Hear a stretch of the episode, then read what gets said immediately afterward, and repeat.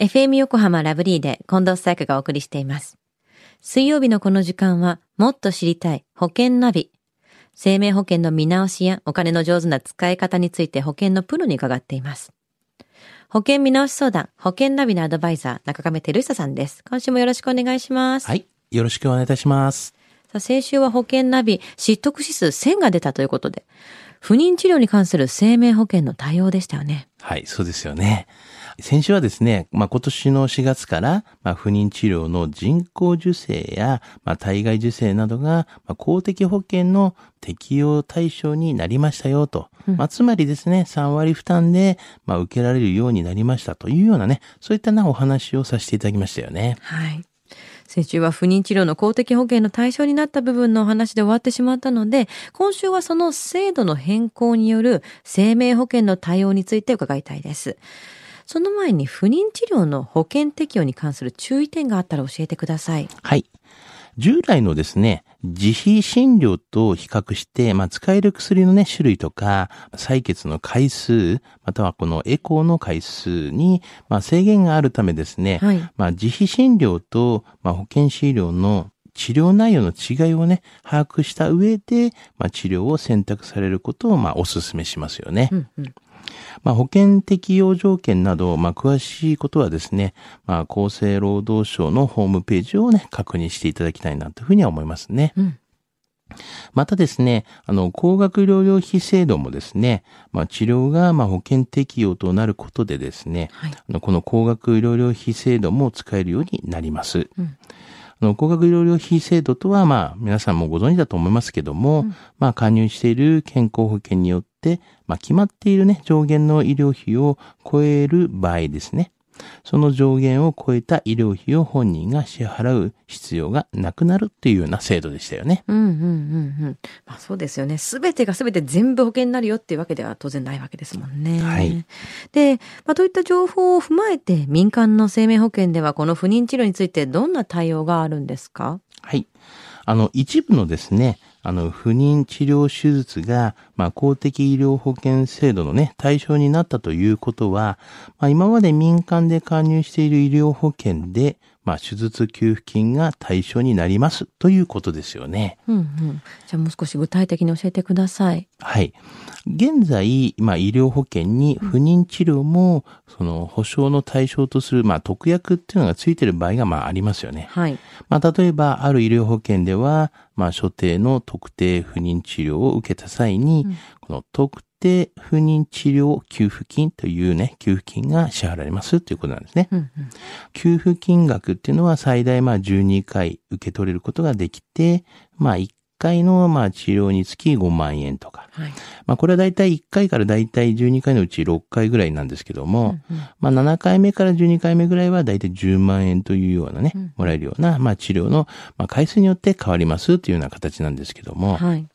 まあ対象となるね、治療方法は、まあ特定不妊治療のうち、まあ体外受精と顕微授精っていうのね、実地した場合なんですけども、うんうんうん。体外受精や、まあ顕微受精は治療の費用がですね、だいたい60万から70万と、まあ高額になるケースもありますよね。うん。まあ助成金と合わせて、まあ医療保険の給付金をまあ活用すると、はい。まあ、合算で約だいたい35万ぐらいから40万ぐらいの自己負担額で、まあ、軽減を、ね、図ることが、まあ、可能になりますね、ということですねなる。ほど。まあ、いずれにせよ、まあね、保険治療といっても高いものは高いわけですから、そうですよね。それにプラスして民間で自分が入っているもので補っていくこともできるってことですよね。そういうことですね他にこの不妊治療をめぐって保険業界ではどんな動きがありますかはい。男性のね、この不妊治療の、まあ、医療保険も、まあ、保証対象になりますよということですね。あの、不妊のやっぱり原因というのは、うんまあ、女性側だけに、まあ、起因するものではなくて、まあ、およそ半分がですね、男性側に、まあ、起因するものっていう、まあ、データがあるんですよね。うん。あの、民間の生命保険会社がね、販売している医療保険の中には、まあ、男性がね、不妊治療を受けた場合も、まあ、給付金の支払い対象となる商品もあるんですよね。うん。